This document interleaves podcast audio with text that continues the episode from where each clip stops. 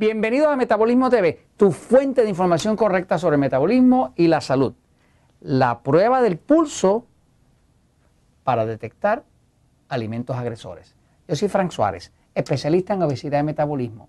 Quiero ah, compartir con ustedes eh, una tecnología distinta que hay, eh, que puede ser muy útil al momento de uno detectar alimentos agresores o sustancias agresoras, que son ese tipo de sustancias o alimentos que causan un efecto negativo sobre el cuerpo y que pueden descontrolar el metabolismo.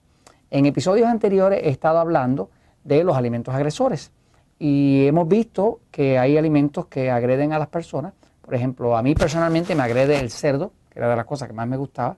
¿Cómo sé que me agrede? Pues, pues he estado utilizando un glucómetro. Un glucómetro es un instrumento eh, como lo que usan los diabéticos, pero usted no tiene que ser diabético para tener uno donde usted básicamente se saca una gotita de sangre, esto no duele, sobre todo si lo hace correctamente por el lado, ¿verdad? Como se explica en algunos de los episodios de alimentos agresores.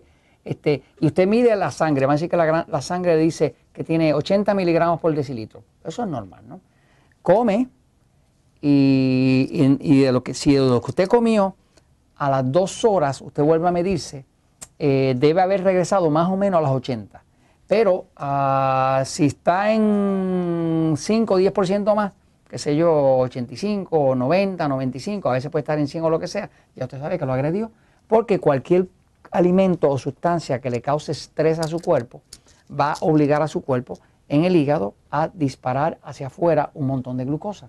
O sea, que una de las formas de saber que una persona está pasando estrés es midiendo los niveles de glucosa.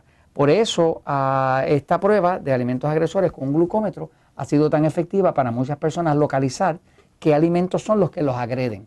Esto no tiene nada que ver con si usted come carbohidrato o no come carbohidrato, porque por ejemplo a mi esposa Elizabeth pues salió que le agrede el camarón, los camarones. Este, los camarones son proteínas, no son carbohidratos.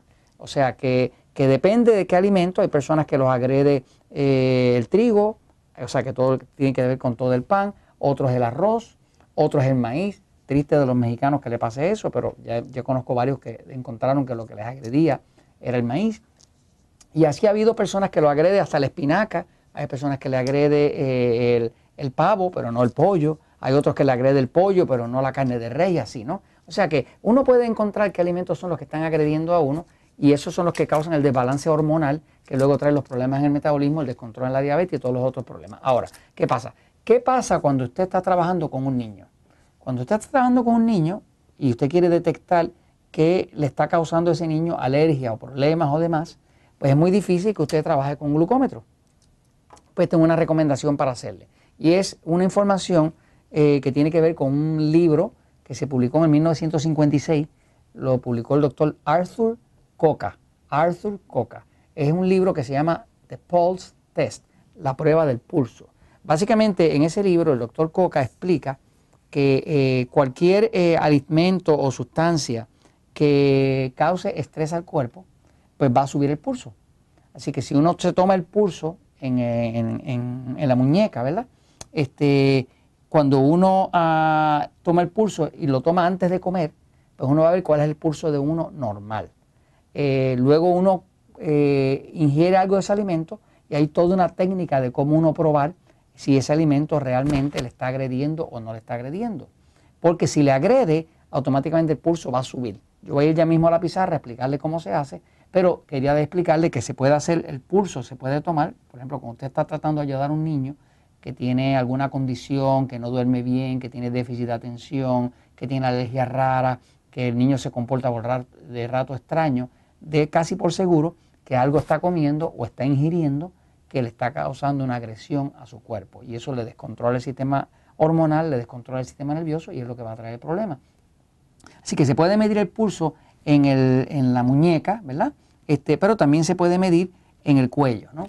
Eh, por aquí está una, eh, una vena que, que, se llama la carótida, una arteria, se llama la carótida, este, y básicamente eh, aquí usted puede sentir su pulso, igual que lo puede sentir también eh, en, la muñeca. ¿no?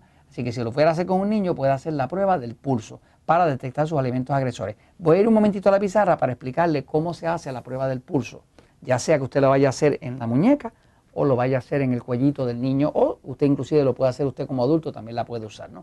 Voy a la pizarra un segundito, fíjense, mire. Lo que descubre el doctor Arthur Coca, y, de eso, de hecho es un libro fascinante, se llama, el libro se llama, eh, en inglés se llama The Pulse Test. Si usted lee inglés, inglés, pues lo puede conseguir. El libro ya entiendo que es de dominio público, o sea que usted entra a internet y lo consigue. Si lee inglés, lo puede leer, ¿no?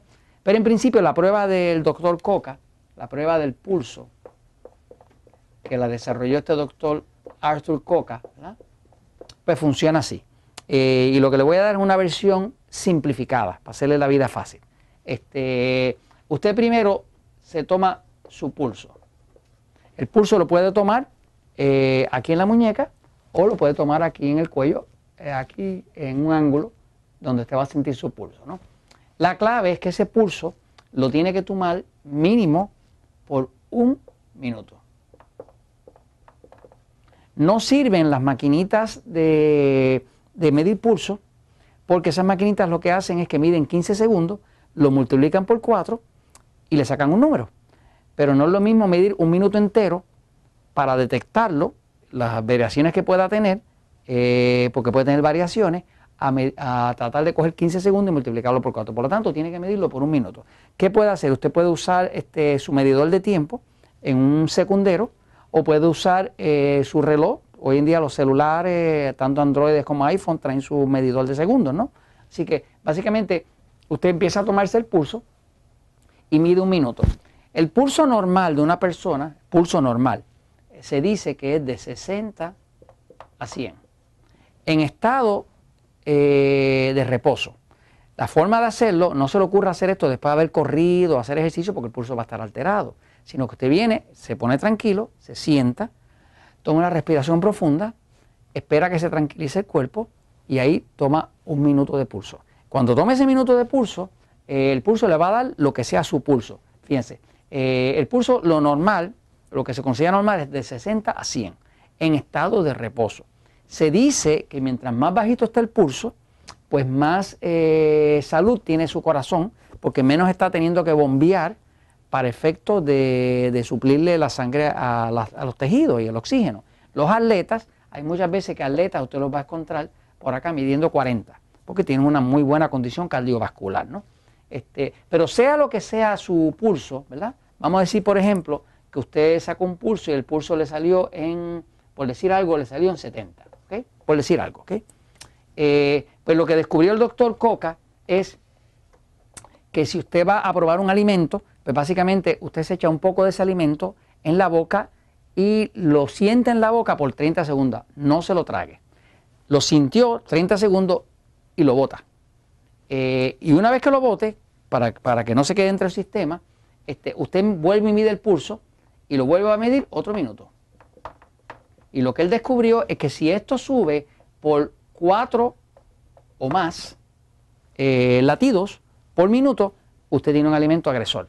Eh, así que si esto le da 74, ya usted sabe que ese alimento que comió ahí lo agredió. Ha habido casos que hemos encontrado personas que le sube 10 y hasta 20 latidos por minuto. Así que básicamente ahí la tiene. De esa forma usted va probando uno a uno los distintos alimentos y puede encontrar en su niño si es el juguito, si es el jarabe de maíz de alta fructosa que le están echando, si es los colorantes, lo que sea, y usted lo va haciendo muy eh, organizadamente hasta que encuentre qué es lo que le está causando daño a su niño o a usted mismo. Y esto se los comento porque la verdad siempre triunfa.